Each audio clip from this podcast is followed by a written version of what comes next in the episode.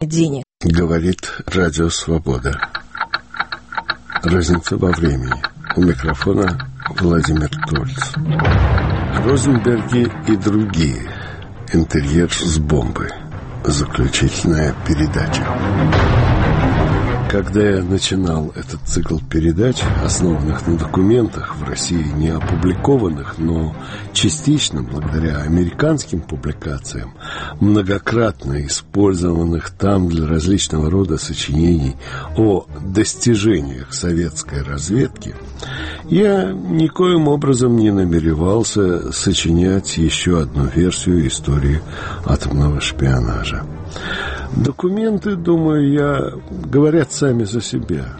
Конечно, говорят каждому свое, многим то, что они хотят услышать. Мне же лично куда более интересным было по-человечески, что ли, понять персонажей этой многоликой истории. Розенбергов и Гринглассов, Бентли и Фукса, Заробиных и Феклисова, Сталина и Гувера, Берия и Меркулова. То есть читая документальную фиксацию того, что они говорили, писали, делали, понять, почему они писали, говорили и делали это, чем они при этом руководствовались и вообще, что они были, в конце концов, за люди, чего хотели достичь в этой путанной истории, что в результате получилось и чем для каждого из них дело, вот эта история с кражей атомных секретов кончилась. Если последнее, в общем, прослеживается и выявляется довольно определенно, то о многом из перечисленного должен сейчас, завершая это растянувшееся повествование, констатировать, что не очень в таком понимании преуспел. Возможно, материала не хватает, а возможно, ума и таланта. Это вообще большой вопрос, сколь корректные и адекватны минувшие, так сказать, действительности, исторические портреты, выстраиваемые нами на документальном материале. Гоголь своим гением из ничего мог создать Акакия Акакиевича, из украденной шинели которого вышли потом не только батальоны мастеров русской культуры, но и все мы, их пленники и почитатели. Однако мы в большинстве своем не Гоголи, и наши фантазии ограничены не только нашими способностями, но и текстом документов. Да и создание нового эпизода героического мифа прошлого тоже ведь не наша задача, не моя, по крайней мере. Поэтому стоит честно констатировать непонятное как непонятное. Одно из непонятного мне – Розенберги. Их поведение на суде и после, до самого трагического конца. Оно, несомненно, героическое и уникальное – Избранная Розенбергами тактика полного отрицания работы на советскую разведку, в общем, не уникальна. Шпионы, являвшиеся советскими гражданами, при аресте не раз прибегали к ней. К примеру, мы уже рассказывали в этом цикле передач об аресте в мае 41-го Гайка Авакимяна. Несмотря на неопровержимые доказательства его разведывательной деятельности, Авакимян ее полностью отрицал, напирая на то, что как сотрудник Амторга он обладает иммунитетом от уголовного преследования в Штатах. В результате этой твердости и в силу стечения разного рода обстоятельств, главными из которых были начавшаяся германо-советская война и арест на территории СССР американских граждан-беженцев из оккупированной Германии и Польши, США обменяли Авакимяна на троих из них. И в СССР Авакимян успешно продолжил свою работу в разведуправлении. Хотя и признание разоблаченными и арестованными шпионами своего сотрудничества с советской разведкой тоже известно. В работе на Коминтерн признался, оказавшись в октябре 41-го арестованным в Японии Рихард Зорги – другой советский шпион Леопольд Трепер, со слов его послевоенного сосидельца по Лубянской внутренней тюрьме японского генерала Таминага Кёдзи, вспоминал, что японцы якобы даже предложили Сталину обменять Зорги, ну, на кого или что, не знаю. Но ясно, что Сталин, недовольный результатами работы Зорги и его, так сказать, моральным обликом, мы об этом рассказывали в одном из выпусков «Разница во времени», на такую сделку не пошел. А упомянутый треппер, подлинная фамилия Джилли, руководивший легендарной ныне разведсетью «Красная капелла», оказавшись схваченным в октябре 42-го в Париже гестапо, не стал отрицать своей работы на советскую разведку. И это спасло ему жизнь. Осенью 43-го он сумел бежать из-под ареста но не спасло от советской тюрьмы, в которой он провел около восьми лет, с 45 по 53. Направленный Москвой в 48-м в Штаты Вилли Фишер, одной из задач которого было создание новой агентурной сети и активизация советского атомного шпионажа. При аресте в 1957-м, несмотря на неопровержимые вещественные доказательства и показания его подчиненного агента Вика, подполковника КГБ Рейна Хейханина, Свою разведывательную активность отрицал, но признал свое советское гражданство и назвался Рудольфом Ивановичем Абелем. Это имя его умершего в 55-м коллеги. Сигнал Москве, что Фишер хранит шпионскую тайну. Сейчас несомненно, что эта тактика имела успех. Приговоренный в 57-м к 30 годам тюремного заключения – Фальшивый Абель в феврале 62-го был обменен на пилота, сбитого над Уралом американского разведывательного самолета «Пауэрса». С попавшимися советскими шпионами-американцами все несколько иначе. Ну вот, к примеру, Мортон Собол, опер-псевдоним Сеня, член группы Юлиуса Розенберга. Мы уже говорили о нем. До ареста Собол был главным радиоинженером General Electric. Руководил научно-исследовательской группой по радиолокаторам сантиметрового диапазона. Как агент был весьма продуктивен. От него Москва получила информацию о десятках исследовательских разработок, это несколько тысяч страниц, а кроме того, регулярно сведения о заседаниях Координационного комитета США по радиотехнике. Собол был также источником первых сведений советской разведки о создании в США системы управления ракетами-носителями атомных боезарядов. В прошлой передаче Александр Васильев уже рассказывал о том, как, почувствовав угрозу ареста, Собол летом 50-го бежал вместе с женой и детьми в Мексику. Оттуда он намеревался уехать дальше в Европу. Но не было нужного для этого паспорта. По наводке ФБР его арестовали и на границе Мексики и США выдали американцам. Собол предстал перед судом вместе с Розенбергами. Также как они, ушел в глухую несознанку, объясняя свое бегство в Мексику опасением ответственности за ложные показания о принадлежности к Компартии США. При этом напрочь отрицал свою шпионскую деятельность. Ну и что? Помогло ли ему это? Приговор 30 лет тюрьмы, такой же, как позднее Фишеру Абелю. А вот сидел он куда больше – 17 лет и 9 месяцев. Кстати, начитывая материал о нем, я наткнулся на любопытную, как из романа, деталь.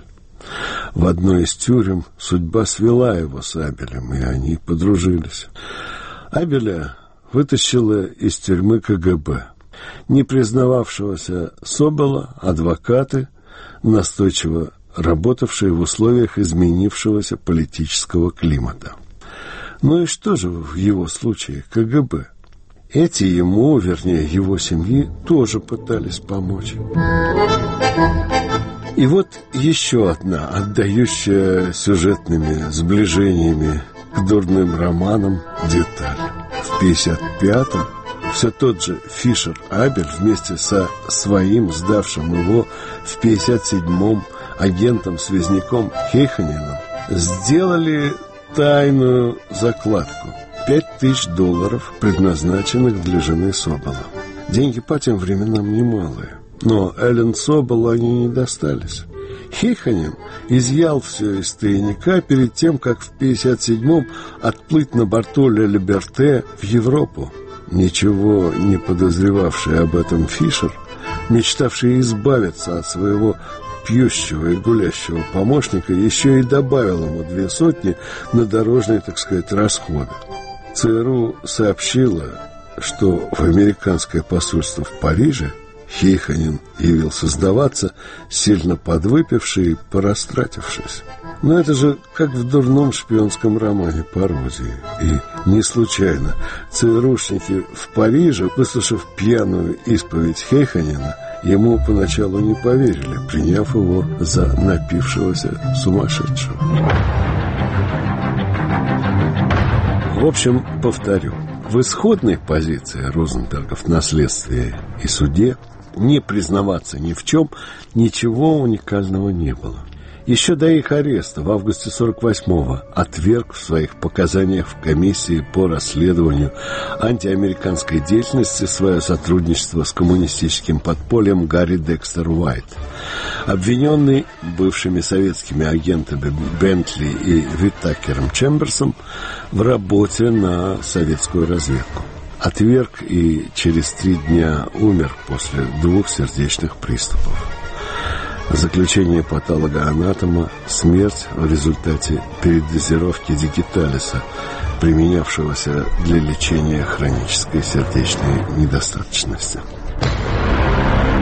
До самой смерти в 96-м не признался в своем шпионстве и дважды судимый сотрудник Госдепа Элджер Хис.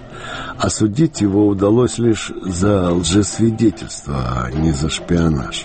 Вопрос о его сотрудничестве с советской разведкой остается до сих пор предметом научных дискуссий, а иногда и судебных тяжеб.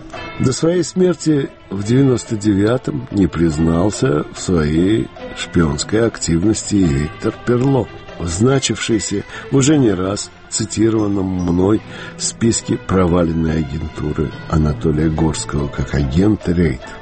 Его и не судили никогда. Просто в 47-м он ушел с госслужбы и весьма успешно прожил на воле еще более полувека. Занимался консультированием, увлекался теннисом и альпинизмом, написал 13 антикапиталистических книг. В общем, то, что на процессе неколебимо верящий в коммунистические догмы и СССР Розенберг и его жена избрали линию полного отрицания инкриминируемых им действий, меня не удивляет. В условиях развернувшейся в обществе антикоммунистической истерии и охоты на красных шпионов несознанка обвиняемых по таким делам была распространенной и притом положительно продуктивной тактикой. И вот тут невозможно хоть коротко не сказать о том политическом и социально-психологическом фоне, на котором, а точнее в данном случае внутри которого, развивалось судебное преследование Розенбергов. Это период, иногда его называют эпохой, хотя делось-то все четыре года всего, и еще четыре примерно сходило на нет. Это период, начавшийся 9 февраля 50 года с выступления в женском клубе в Западной Виргинии мало кому тогда в масштабах страны известного сенатора-республиканца от Висконсина Джозефа Маккарти – на следующий день газеты разнесли по штатам его потрясшие многих слова. У меня на руках список из 205 сотрудников Госдепартамента, которые оказались либо имеющими членский билет, либо безусловно верными коммунистической партии, но которые, несмотря ни на что, все еще помогают формировать нашу внешнюю политику. Потом в выступлениях самого Маккарти эта цифра 205 не раз то уменьшалась, то увеличивалась, менялась. Благо магнитофонной записи речи не было. Не это важно.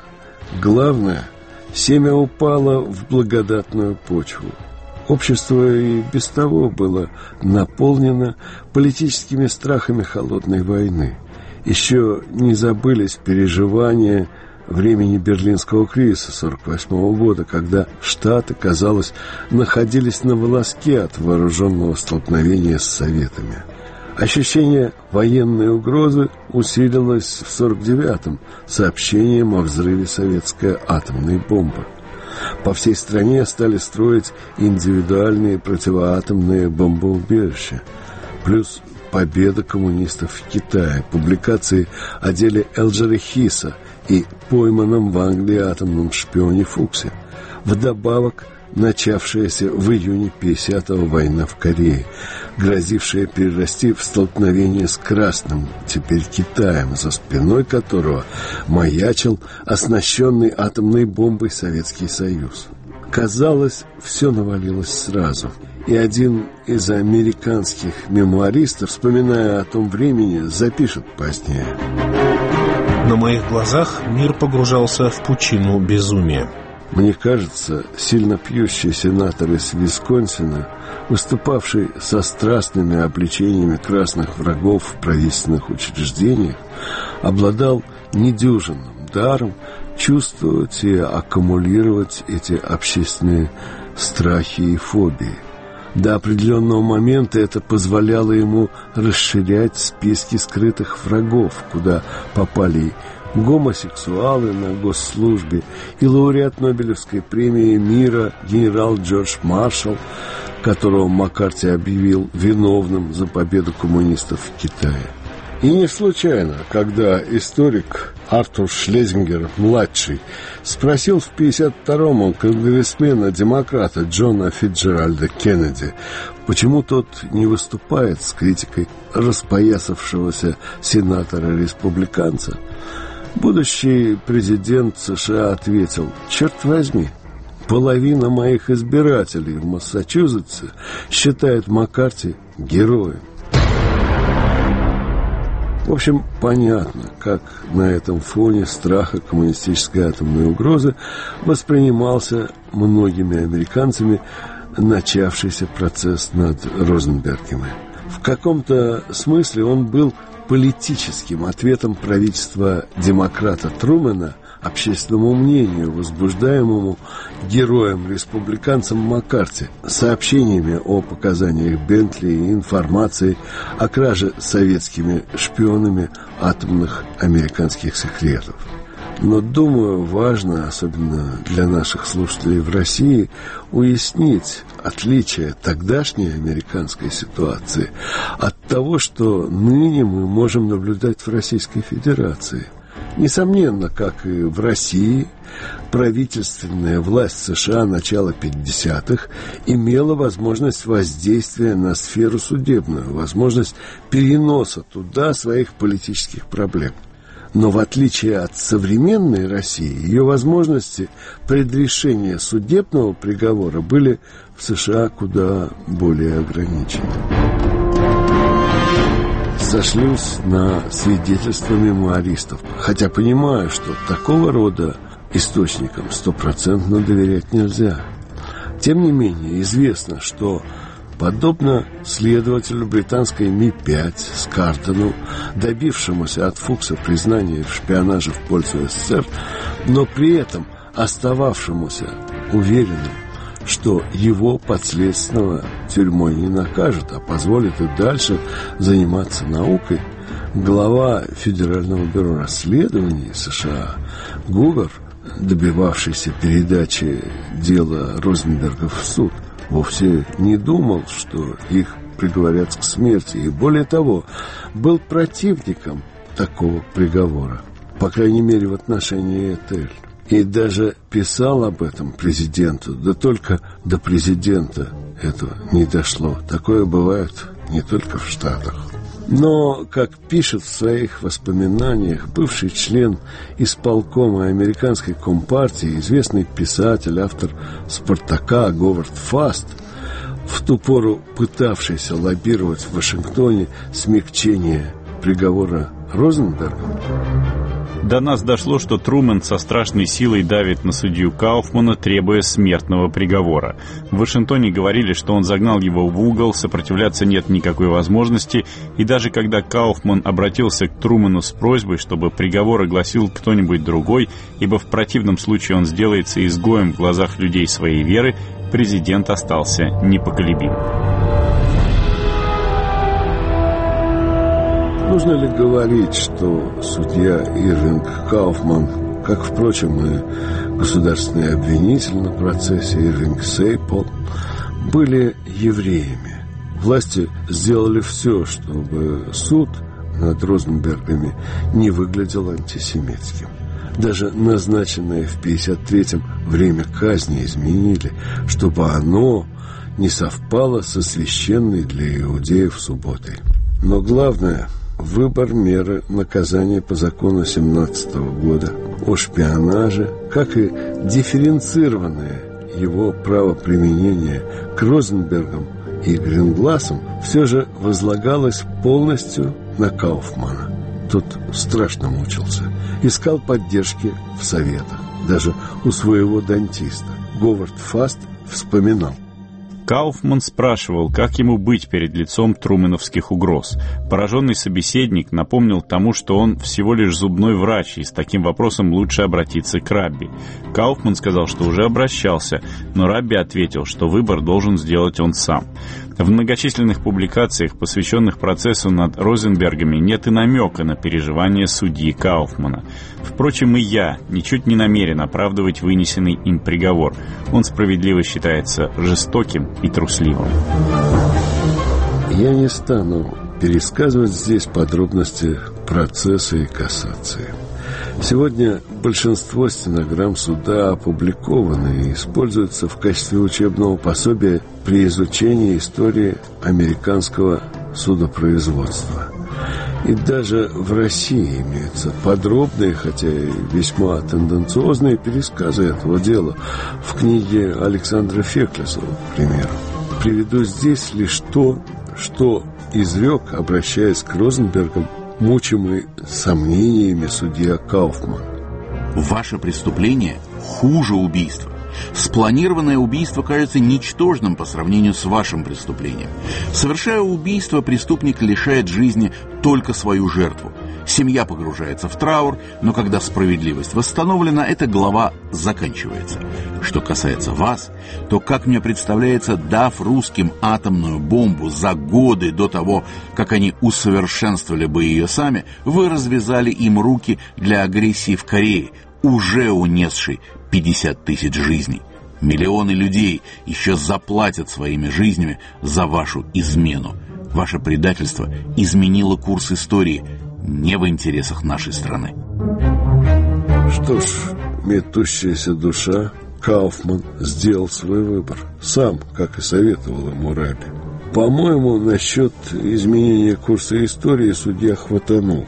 Да и по поводу роли Розенбергов в развязывании СССР рук для агрессии в Корее тоже. Это все скорее риторическое оформление выполняемого, пусть по неволе, политического задания. Шпионская роль Розенберга, как мы теперь знаем, была весьма значительна.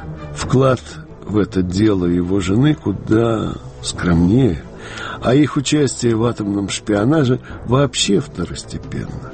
Но ни то, ни другое, ни третье на суде экспертно не оценивалось. И обещание Сейпола пригласить в качестве свидетелей обвинения более сотни человек, ученых, в том числе упоминавшихся нами атомщиков Манхэттенского проекта Роберта Оппенгеймера, Гарольда Юри, Джорджа Кистяковского, эти обещания так и остались лишь обещаниями. И еще по поводу политической составляющей дела Розенбергов. Даже если решить, что Говард Фаст стопроцентно прав, а в его воспоминаниях я нахожу пассажи, искажающие события прошлого, существенно искажающие. Но даже если предположить адекватность его сообщения, что президент Трумэн требовал для Розенбергов смертного приговора, Невозможно не отметить того, что президентская власть, по крайней мере во времена сменившего Трумена Айзенхауэра, не полагала осуществление казни над Розенбергами обязательным. Политически власти было важнее признание подсудимыми своей вины. Это позволило бы президенту продемонстрировать милость к падшим – и исключение большим жюри из числа обвиняемых Рут Гринглас не применение высшей меры в качестве наказания за шпионство к ее мужу тому подтверждение. И то, что в помещении, где казнили Юлиуса и Этель, стоял телефон, по которому им до последнего предлагалось в обмен на отмену казни позвонить и раскаяться, тоже. И еще. В фильме который сняла о своих бабушке и дедушке внучка Розенбергов Эви Миропол. Есть потрясающий рассказ вдовы тюремного равина Эрвина Куслова, который до последнего часа этой четы оставался со своими единоверцами и соплеменниками. Со слов покойного супруга, вдова рассказывает, что уже после казни Юлиуса Равин обратился к Этель. Юлиус мертв. Вспомни, что ты оставляешь в этом мире сиротами двух своих детей.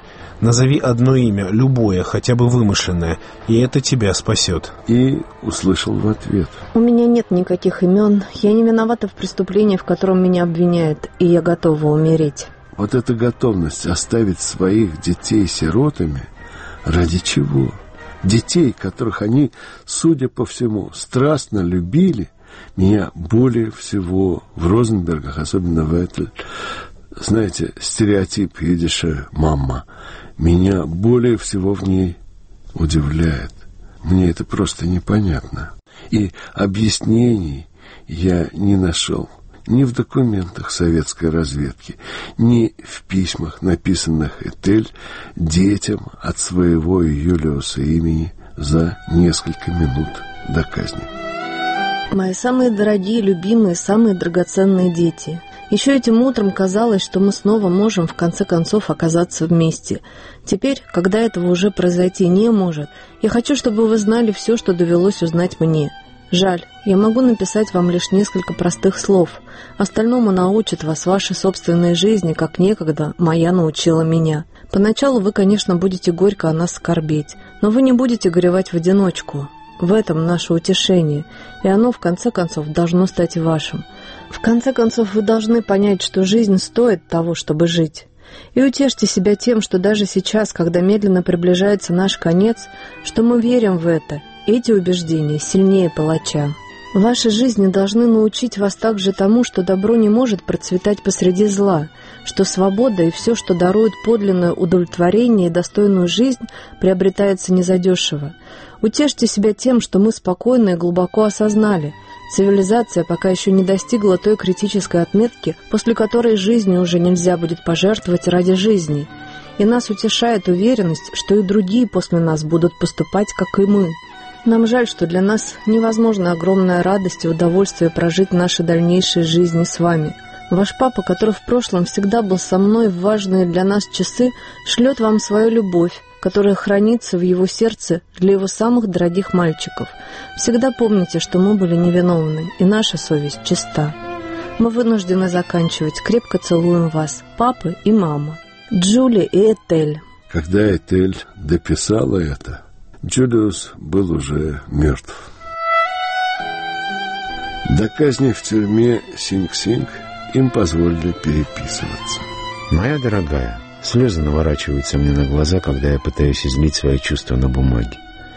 Я могу лишь сказать, что жизнь имела смысл потому, что подле меня была ты — Вся грязь, нагромождение лжи и клеветы этой гротескной политической инсценировки не только не сломили нас, но, напротив, вселили в нас решимость твердо держаться, пока не будем полностью оправданы. Нежно тебя обнимаю и люблю. Они очень любили друг друга. За двенадцать дней до гибели он написал. Никто не сможет отнять нас друг у друга, даже разлука и угроза смерти. Так и получилось. В результате дети, десятилетний Майкл и шестилетний Роберт, остались сиротами. Поначалу на три месяца их взяла мать Этели, резко порицавшая дочь и зятя за то, что втянули в шпионские игры брата Этели, Дэвида и его жену. Затем сиротский приют, потом еще год у матери Юлиуса, которая оказалась не в состоянии заботиться о детях. Другие родственники от сирот отказывались, опасались остракизма. И тогда адвокат Розенбергов определил мальчиков в семью своего друга Авеля Мира Пола. Тот их усыновил и дал детям свою фамилию. Но дети не забыли своих настоящих родителей и продолжают верить в их невиновность. В 75-м братья выпустили книгу, собственную версию истории Розенбергов. Оба, кстати, окончили университеты, стали профессорами. В память родителей Роберт создал фонд Розенбергов, помогающий детям преследуемых. Теперь дело отца продолжает его дочь Дженнифер. Кстати, сужу по публикациям. И дети Розенбергов и их внучки знают публикации тетради Васильева и исследования, построенные на этом материале. Считают, что васильевские материалы доказывают невиновность Этель, а в шпионство дедушки по-прежнему не верят. И в этом они не единственные в Штатах. И вот я хочу спросить нашего бывшего американиста из органов, а ныне историка разведки из Лондона, Александра Васильева. Насколько, среди кого и почему распространен такой вот подход к делу Розенбергов в сегодняшних Соединенных Штатах? Дело Розенбергов или дело другого агента советской разведки Алджера Хиса, который был высокопоставленным сотрудником Государственного департамента США, это точки ожесточенных идеологических столкновений между американскими либералами и консерваторами. И эти столкновения выходят за рамки споров о том, были ли они шпионами или нет – Разговор на самом деле идет о внутренней и внешней политике Америки во второй половине XX века. Грубо говоря, либералы считают, что в 50-х годах прошлого века Америка пошла неверным путем, который привел ее к гонке вооружений, конфронтации с Советским Союзом, к войне во Вьетнаме и так далее. И поворот на это неверное направление – был осуществлен с помощью судебных процессов над советскими шпионами. То есть, по мнению либералов, американские консерваторы использовали Розенбергов и Алджера Хиса для соответствующей обработки общественного мнения, общественного мнения в Соединенных Штатах, с тем, чтобы американцы поддержали новый империалистический курс Вашингтона. И эти идеологические бои, кстати, идут до сих пор – когда вышла моя первая книга о советском шпионаже, которая называется «Зачарованный лес», я сам оказался под обстрелом либералов. Я этого совершенно не ожидал. Я оказался в странной ситуации, потому что в данном вопросе я согласен с американскими либералами. Да, Америка стала империалистической державой и несет такую же ответственность за разжигание холодной войны, как и Советский Союз – но при этом я знаю, что Розенберги и Алджер Хис были советскими шпионами. Я документы читал. Я две книги написал. Но американские либералы просто не хотят в это верить, потому что это не соответствует их политическим интересам. Они все еще ведут битвы, которые уже давно проиграны. Поэтому эти споры будут идти еще очень долго. Это вопрос веры. И это споры не о Розенбергах, это споры об Америке. Понятно, только я хочу пояснить для наших слушателей под тем деликатным словом «либерал», которое вы используете. Вообще, на самом деле, кроются, если угодно, такой глагол. Вчерашние коммунисты, которые не перестают быть коммунистами и сегодня. Гость, скажем, в фонде Розенбергов – это Анжела Дэвис – так что близость их, в принципе, мировосприятия к вашему человеку из бывших органов понятно. Сейчас давайте о другом. Александр, вот не секрет, что Юлиус и Тель Розенберги после ареста могли спасти себе жизнь, сознавшись в шпионаже и выдав своих соучастников. И даже не выдавая, и даже уже в ходе суда у них такой шанс был. Об этом в свое время писал ваш старший коллега, один из главных персонажей нашей серии Александр Феклесов. У меня была слабая надежда, что они выберут единственный возможный путь к спасению, признают факт сотрудничества с советской разведкой в годы войны, в то же время отведя от себя обвинения в атомном шпионаже. Однако Розенберги и Собел, видимо, решили, как партизаны, стоять до конца. Они не только полностью отвергли предъявленные им обвинения в атомном шпионаже, но и вообще отрицали, что оказывали какую-то тайную помощь СССР в годы войны – Отказ обвиняемых признать хотя бы в малой степени свою вину еще более усугубил их положение. Одновременно абсолютный отказ признать какое-либо участие в разведывательной деятельности в пользу СССР во время войны в пользу общего врага фашистской Германии значительно ослабил их позиции. Я уже описал, как я понимаю причины такой позиции Розенбергов и Собола – но, думаю, нашим слушателям будет куда более интересно и важно услышать ваше мнение профессионального американиста и разведчика. Знаете, я думаю, что здесь вообще-то разговор уже выходит за рамки наших бесед о советском шпионаже. Это уже более высокая тема, тема героизма и тема самопожертвования. Мне трудно об этом говорить, потому что, честно говоря, слов не хватает. Мы отвыкли от этих понятий – героизм и подвиг. К таким людям, как супруги Розенберг, гораздо проще относиться с усмешкой, гораздо проще назвать их фанатиками, а рассказы об их подвиге воспринимать как э, пропаганду.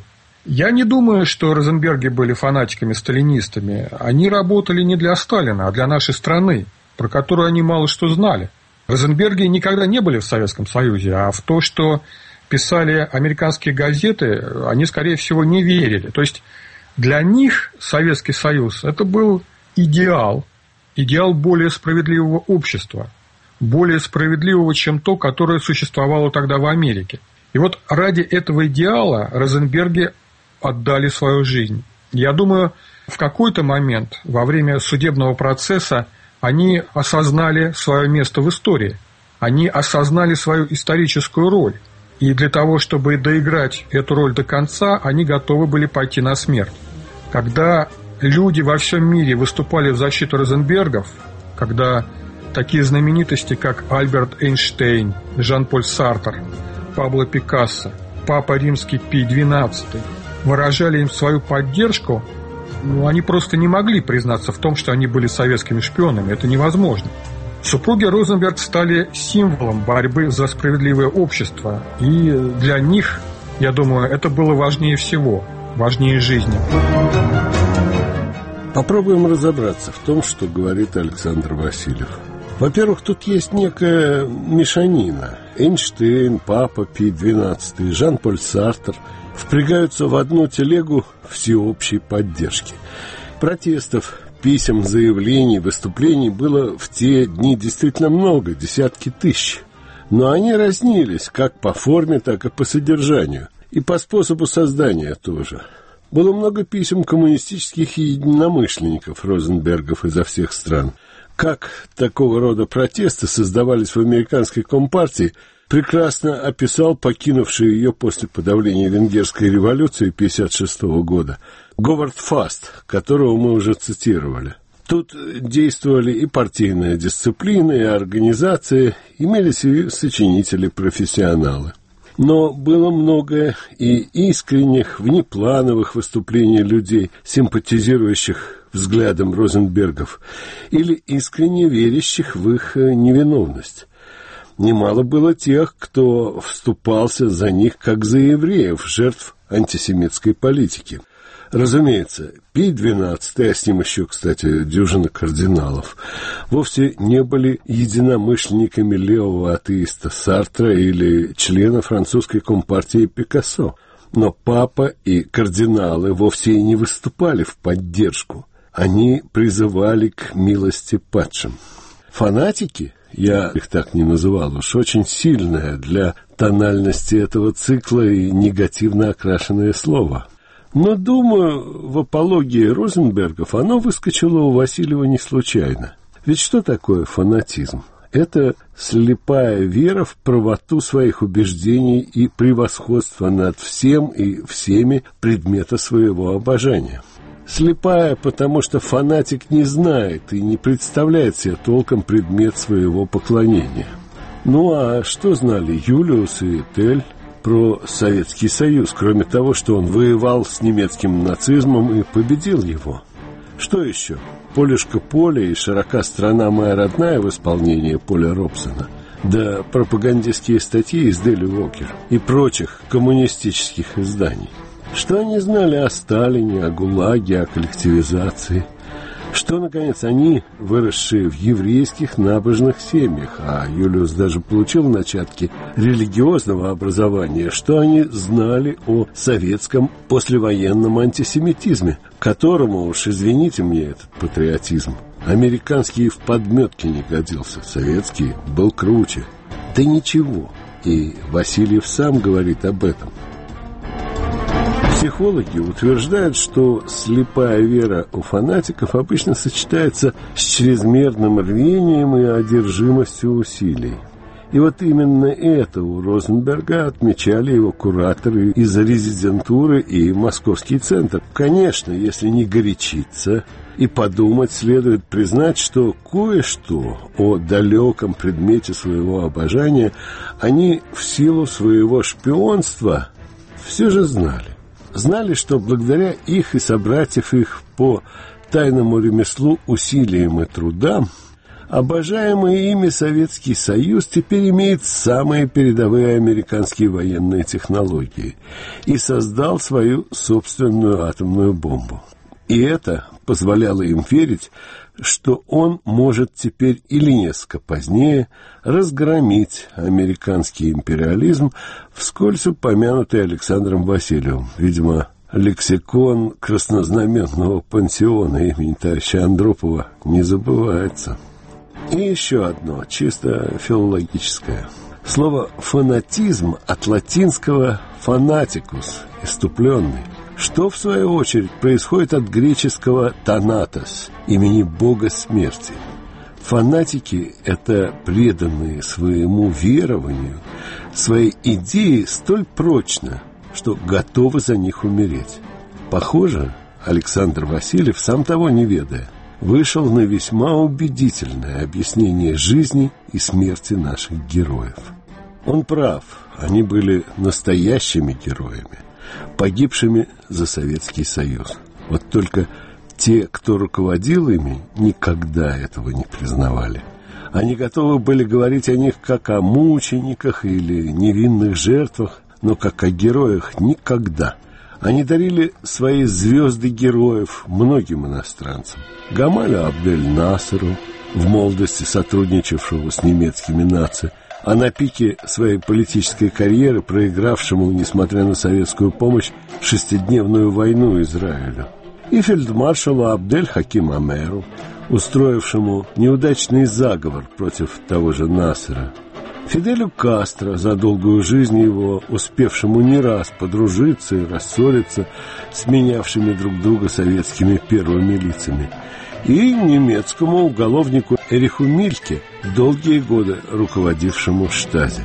Они успели наградить советскими орденами Элизабет Бентли, сдавшую ФБР, десятки их агентов, и Гарри Голда, по показаниям которого были арестованы Розенберги, Гринглас и Собол. Но погибших за страну, которой они правили, Розенбергов, нет никогда. Им была отведена другая роль. Кстати, слово «роль», историческая роль, которую Розенберги, по словам Васильева, должны были доиграть до конца, сочетается в том, что он говорил нам со словом «герой», тоже, думаю, не случайно. По сути дела, создается образ театра, пьесы, некого условного действа, адресованного публике, в котором актер должен соответствовать отведенной ему роли героя, и ожиданиям зрителя. Может быть, поэтому в своем прощальном письме детям Этель пишет очевидную нам ложь. Ну, не может же героиня остаться в памяти собственных детей и остальной публики, обманывавшей всех пособницей иностранных шпионов. Пусть даже один из них — ее горячо любимый муж. Вот по этой логике и Юлиус тоже не может быть для них шпионом. Именно поэтому Роберт и Майкл Миропол до сих пор не могут принять воспоминаний Александра Феклесова. Какой же он друг их отца, если он утверждает, что тот шпион? Розенберги не были единственными казненными персонажами в истории атомного шпионажа. Председатель специального комитета при Совете министров СССР по руководству всеми работами по использованию внутриатомной энергии урана, верховный организатор и руководитель всей необходимой СССР разведывательной информации по бомбе, герой Советского Союза, маршал Лаврентий Берия – Ровно через два месяца после испытания советской копии американской бомбы награжденный за выдающиеся заслуги в укреплении могущества СССР своим пятым, последним орденом Ленина, сталинской премией и экзотическим званием почетного гражданина СССР 23 декабря 1953 года был лишен всех наград и званий и расстрелян Протоколы его допросов, связанных с атомной проблемой, до сих пор не опубликованы.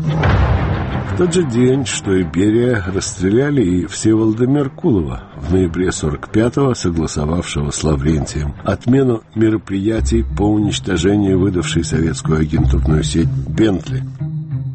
Другим приближенным Лаврентия Павловича повезло больше. Павел Судоплатов отделался 15 годами тюрьмы вышел из заключения в день ввода в размечтавшуюся о социализме с человеческим лицом Чехословакию танковых контингентов братских социалистических стран, положивших 21 августа 1968 года конец пражской весне. Под своим опер-псевдонимом стал переводить и сочинять книжки в серии «Пламенные революционеры». Потом сочинил и издал на Западе мемуары, об особенностях которых мы не раз говорили в этой серии передач. После многократных бесплодных попыток и интриг в 92-м наконец добился своей реабилитации. Умер в 96-м, а в 98-м Ельцин подписал указ о посмертном возвращении ему наград и звания генерал-лейтенанта. В августе 53-го, когда арестовывали Судоплатова, из органов по сокращению штатов выгнали и одного из главных героев этого цикла, Анатолия Горского. В 49-м, в тот же день, что и Берия, награжденного за заслуги в атомном шпионаже, тем же орденом Красной Звезды, что и Элизабет Бентли и Гарри Голд. В 54-м, в неполные 47 лет, Горский стал пенсионером и начал новую жизнь литературного переводчика. Кого он только не переводил. Конан Дойля и Джека Лондона, Герберта Уэллса и Рекса Стаута, Джеймса Хедли Чейза и Уилки Коллинза. В основном детективы. Ну и, конечно, капитана Блада Сабатини, которого читали несколько поколений советских детей, не ведавших, что русский текст сочинили для них добрые дяди, два бывших советских резидента, причастных к атомному шпионажу. Ненавидимый кембриджской пятеркой Горский детально обсуждавший с Меркуловым возможность убийства Бентли, и участник убийств Троцкого и Андреа Санина Лев Василевский, разрабатывавший Жилё Кюри и Пантекорва, а осенью 45-го пытавшийся вызнать атомные секреты у самого Нильса Бора. Умер Василевский в 79-м. Анатолий Горский пережил его на год. И все же некоторым из действующих лиц советского атомного шпионажа повезло.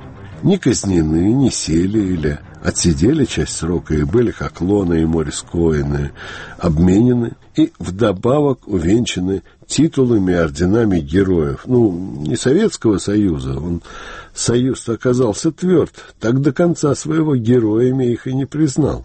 В июне 95-го скончался Морис Коэн. Через э, месяц службе внешней разведки удалось пробить награждение покойного звездой героя. А через год, в июне 96-го, указом Ельцина сразу нескольким атомным шпионам было присвоено звание Героев России. Это Владимир Барковский, лондонский опер-псевдоним Дэн. Считается, что именно он еще в 41-м сообщил Москве первую информацию об английских ядерных разработках. И герои нашего сериала Яцков, Квасников и Феклесов. В августе к ним добавили Илону Коэн. Как говорится, награда нашла героев. И опять, как с Фуксом, большинство из них были к тому времени мертвы. В живых оставался только Фехлесов. Скончался Александр Семенович в 2007 Стоит упомянуть еще одного атомного шпиона, героя России, имя которого, поскольку он работал не на ГБ, а на ГРУ, лишь промелькнуло в нашем сериале. Это Жорж Коваль, тот самый Дельмар – с атомного объекта в Окридже, Теннесси, которого после второго возвращения в Союз кадровики разоблачили как еврея и фальсификатора данных о воинской службе. Когда в 2007 ГРУ, не желавшая отстать от КГБ, добилась звезды для своего агента-ветерана, герой, как воится, был уже мертв. Проживший 93 года, Коваль скончался в 2006 для офицеров разведки, которым геройских звезд не досталось, важным было умение довольствоваться наличествующим. Главное, как в фильме про Высоцкого «Спасибо, что живой». Когда вернувшегося в СССР оператора Розенберга Семена Семенова, работавшего с несколькими агентами по Энормозу, поперли в начале 53-го как еврея из органов, он после долгих мыторств устроился кочегаром в котельную текстильной фабрики и был очень доволен. Тепло и много свободного времени, говорил он. Через 23 года такой жизни начальник ПГУ Мортин выбил для него у Андропова персональную пенсию 120 рублей. И обладатель докторской степени в MIT эм Семенов – снова радовался, ведь это столько, сколько получает младший научный сотрудник без степени, но со знанием иностранного языка. Время передачи заканчивается, а я так и не успел даже перечислить здесь хотя бы десятую часть игроков многоходовой шпионской атомной драмы. Подобно Розенбергам, почти все они до конца жизни сохраняли или пытались сохранить уверенность в правильности своей шпионской молодости и при этом скрывали ее подробности. Спасший ценой предательства и гибели сестры жизнь своей жены и собственную, престарелый Дэвид Гринглас сравнительно недавно, в 2008 добился через суд неразглашения его показаний по поводу Розенбергов еще в течение 75 лет. При этом он считает, что рано или поздно полная правда восторжествует. Не знаю, рано или поздно, я, как многие, был на руинах Карфагена. Там не осталось почти ничего. Хранящаяся в нашей памяти знаменитая фраза Марка Порция Котова-старшего о Карфагене, который должен быть разрушен – может быть, самый весомый материальный реликт того далекого и героического прошлого. Вот это торжество полной правды. Ничего другого больше не осталось. Да только кому нужна сейчас эта правда времен Третьей Пунической войны? И не произойдет ли то же самое, когда восторжествуют Полная правда, обещанная нам по поводу истории атомного шпионажа времен войны холодной.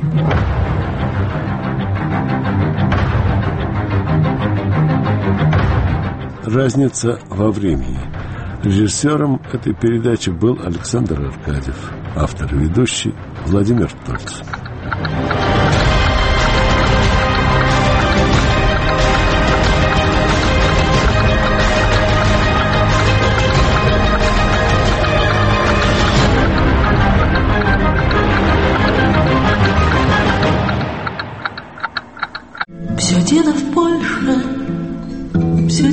Все-таки в Польше Теперь-то ясно, из этого жаркого лета. В поверх барьеров московская поэтесса, певица, композитор Вероника Долина. Я и по сей день думаю, что в большой степени кое-какие секреты, что ли, либеральные мысли зарыты в Польше. Слушайте нас сразу после новостей.